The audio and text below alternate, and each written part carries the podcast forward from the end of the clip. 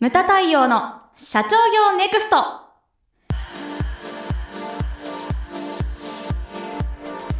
皆様こんにちは。ムタ太陽の社長業ネクスト。番組ナビゲーターの奥脇彩です。太陽さんよろしくお願いします。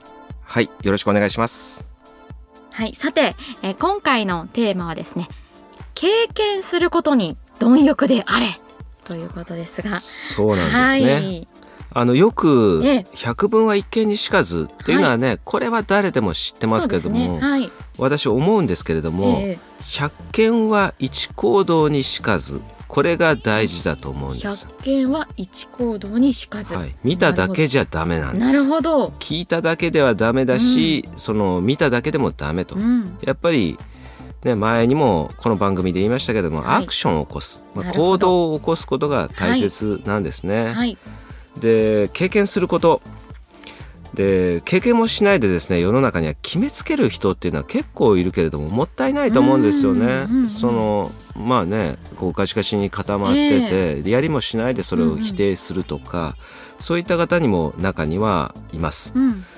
でもねあの実際にね我々はねこうセミナーとかやってはい。るわけじゃないですか。で本読めばいいとか、うん。CD 聞けばいいやって思ってる人もいるんですけれども、はいでも私も実際ね、はい。あのこういうふうにまあこれはポッドキャストええでやってますけれども、例えば、うん。あのこの番組で喋る内容、はい。それから100人集めたオープンセミナー、はい。それから10人限定の、うん。例えばえ月1回のあの半年コースはい我々でやってる無門塾とかはいる内容ってやっぱ違いますからね。うん。あの不特定多数があのこの番組もそうですけれども、はい。聞いてくださってるところにはやっぱり言葉も違いますしね。うんうんうんで顔が知れた膝を突き合わせた少人数制の勉強会っていうと、はい。やっぱりコアなこと、うん。でそれぞれねマンツーマンであの深いところまで話をしたりするわけじゃないですか。うんだから実際にその経験をしてみまあね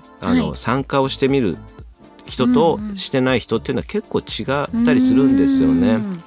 これって勉強会だけじゃなくていろんなことにも通じることで、はい例えば私はね、えー、と今年はい。46になる年ですけれども、私とねうん。同年代の社長って結構いるんですね。ええええ昭和47年生まれってまああの一番多かった世代なんで、はいはい。周りでも結構同級生いるんですよ。うんあのさっき言った無門塾でも「はいはい。あ同い年ですね」とか結構いらっしゃって。でね男って40歳超えるとうん。すごい保守的になってくるんですよね。うんもうねあの例えばお店一つ選ぶのにも、え あのもうね5軒ぐらいの中でぐるぐるぐるぐる回ったりです。いつもの？みたいういつも。はい。昨日ここ行ったから今日ここみたいなうんうん。うんうんのとかあとファッションもそうですし、はい。それからねいろんなのを、まあ、使ってるけれども、うんうんこうなんだろう。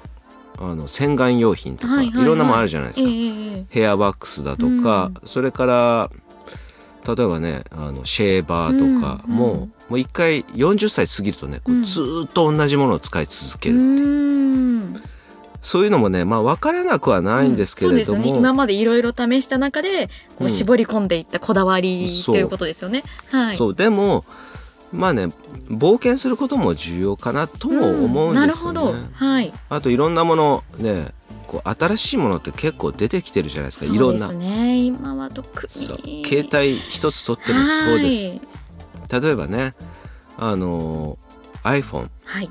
iPhone 出ましたけれども、はい。片や iPhone だけじゃなくていいです、うんスマホがあるじゃないですか、はい。で片やいまだにガラケーを使ってる人もいるじゃないですか、はい。僕もねガラケー大好きなんだけれども、うんうんもうほとんど絶滅危惧種みたいになってきて、新しいチョイスがなくなってきたから、もう何年前になるんだろうな、iPhone に変えたんですけれども、はい。それはそれで使ってみたらやっぱりすっごい便利なんですようね。ん。でもいまだに片やこうガラケーを使ってる方もいらっしゃるじゃないですか。でだからそのねこう一歩踏み出したらなんかやっぱりあ使ってみると便利っていうの結構ありますよね。確かに。う。ん。例えばねあのあれもそうだった昔ねはい。うちの今の佐久間専務がですね、はいはい。昔ね ETC なんていらねえ ナビいらねえ俺地図俺の頭の中に入ってるぐらいな感じだったんだけどはい。使い始めたら俺びっくりしたのが なんかね一緒に車で出張行ったことがあったんですよ。で ETC で通過するときに、うん隣のレーンを見てねはい。まだ ETC つけてねえやつがいるのかって言ってた 何なんだこの人はと思ってねまあね、うん。新しいのにこうね、うん。シフトするとなんてことはねえやこんな便利なんだっていうのね、結構ありますよね。はい。でわいやそう各言う私も、うん。あの交通系ですよ、あのえパスモとか、は IC カード。IC カード、あれやっぱりねずーっと使ってなかったんですね。でさあのこのチャージという名のこう前金え制えっていうのもあんまり好きじゃなかったし、よよビジネス的にはよくできてますよそうね。すごいよくできてるんだけど、嫌いで使ってなかったです。はいはいでもあれ使ったら、うんじゃあ切符買ってる人まだいんのみたいな、ね、そういう感じになるんでね。うんうんでうんアプリとかもそうじゃないですか。そうですね。私も、うんその例えばこう社長の前で、はい。ウーバー使ったことある人って聞いたりしますけど、はいはい、100人いたらうんうん。10人いないんですよねウーバー使ったことある人知ってる人はいっぱいいますけどね。たまにはい。上級者いますけどね、うんうん。手挙げてニューヨークで使ったことありますかかっかっこいい。こいい。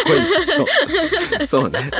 俺ないみたいなそういう人も中にはいますけどうんうんうんうんねやっぱり使ってみると便利なんですよね、うんうんうんでも結構ねそういった新しい機能ってこう面倒くさかったりとかいろいろありますけれども、そうですよね。自分でまず、ずやってみるっていうことが非常に重要なんですね。そうですね。まあ、うん使い続けるかどうかは別として、まあうん体験してみるというか。そうそうそうそうんんねあの、はい我々がやってるね全国経営者セミナーでも、はいウーバージャパンの社長をお呼びしたりとか、はい。あと前回のはい全国経営者セミナーではメルカリの社長も、あそうでしたね。うんはい、すごい好評だったんですけれども、えこの2人ともやっぱり共通して言われてることははい同じことで、まずえうんうん。ね、やってみてください、うん経験してみてくださいということを口揃えて言ってました。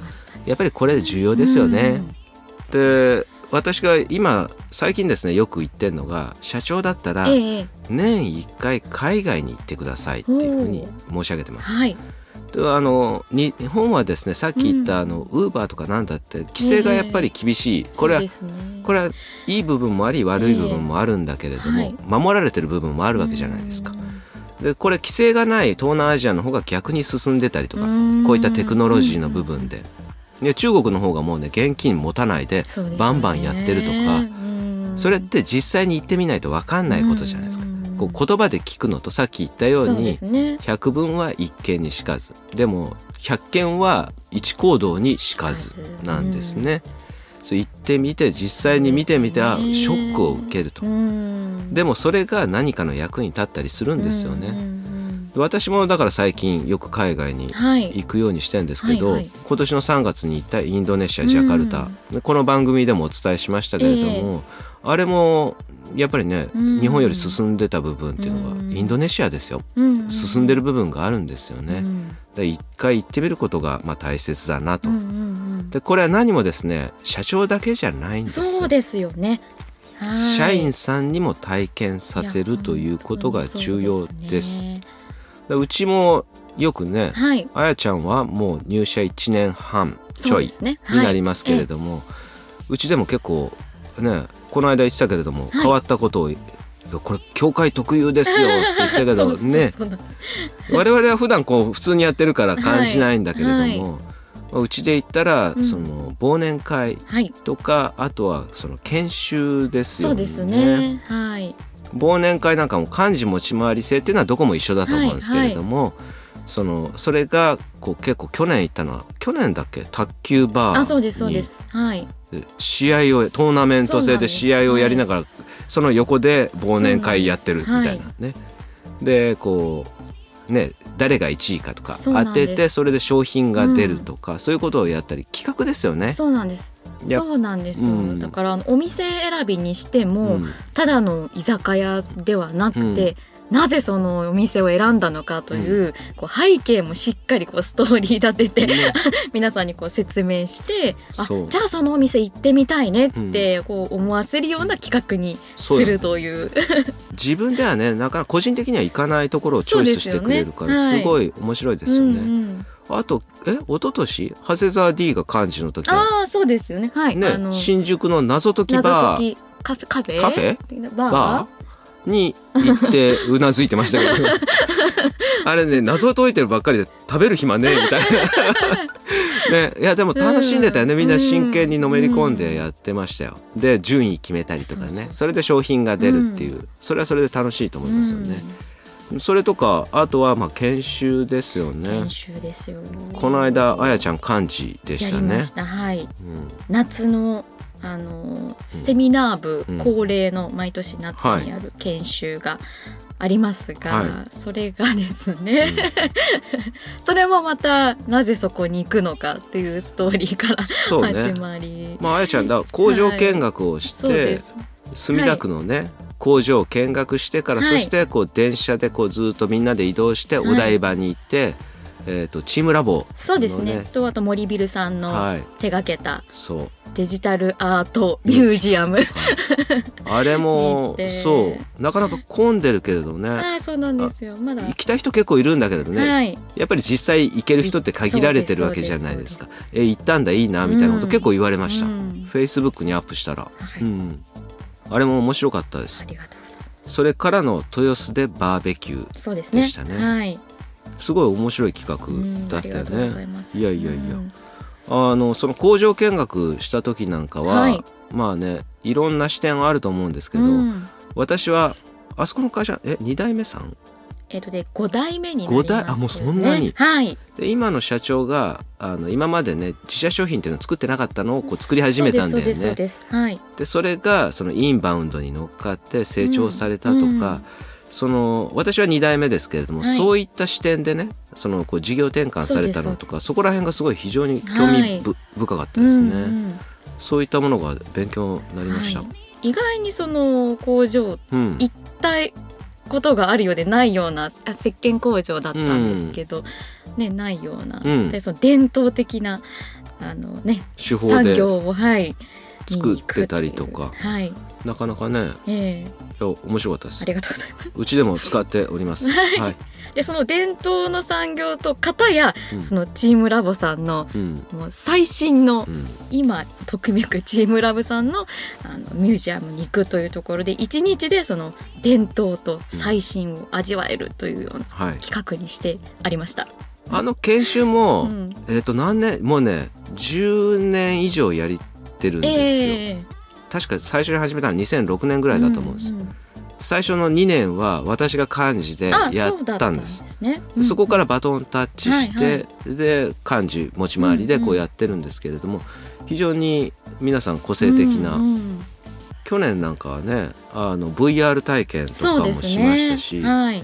でかあの会議は会議でもう3時間みっちりやるっていう、うん、こう内容濃いね、うん、そうですね。あれでしたけれども。まあうん、うん、共通してやっぱり新しい体験をするというのがこう、テーマとしてある研修ですよね。こういったものをねやっぱり企画するとか、はい、体験するとかそ、ね,、れがあのまあ重要ですよね。かくいう私もこういろんなことをね、ええ、こう自分で言ってるからにはさっきも言ったようにね 年1回は海外に行こうとい。うふうにこう思ってるんですけれども、はい、今度はですねちょっと、まあ、国名は言いませんけれども、えまあ、帰ってきてからは、ね、こういう場でちょっと話そうかと思うんですけど、ねはい、EU の方に、はい、うん、ちょっと言っとこうかなというふうに思います。まあ、EU ってね最近ちょっとテロとかの関係で、あの大人数連れていくっていうのはちょっとリスクとしてもね、はい、あの結構あるんですけれども、うんうんうん、まあ、少人数で小回りの利く人数でちょっと見に行こうかなというふうに思っております。うんうん、それまた番組の中でこう伝えられたらなというふうに思ってます。はい、やっぱりこういったですね、うん、年1回何かやろうとかそうですね、それをこう、うんうん、社長自ら自分はこれ、であとはさっき言ったようにねうちみたいにだ例えば忘年会どうやるかとか、研修どうやるか体験型のをこう入れたりですとか、でそれがやっぱりこうね社員個人個人の能力として蓄積していったりとかするんですよね。はい、だからそれが今回のテーマになるんですけれども、はい、もう一回言いますけれども百聞は一見にしかず、うん、それから百件は一行動にしかず、うん、ということになるわけです。はい、ぜひともですねまあどんどんどんどん経験するということをやっていただけたらなというふうに思います。はい。ムタ太陽の社長業ネクストは全国の中小企業の経営実務をセミナー書籍映像や音声教材コンサルティングで支援する日本経営合理化協会がお送りしました今回の内容はいかがでしたでしょうか？当番組で取り上げてほしいテーマやご質問などございましたら当番組ホームページ上からお寄せください。お待ちしております。それではまた次回お会いしましょう。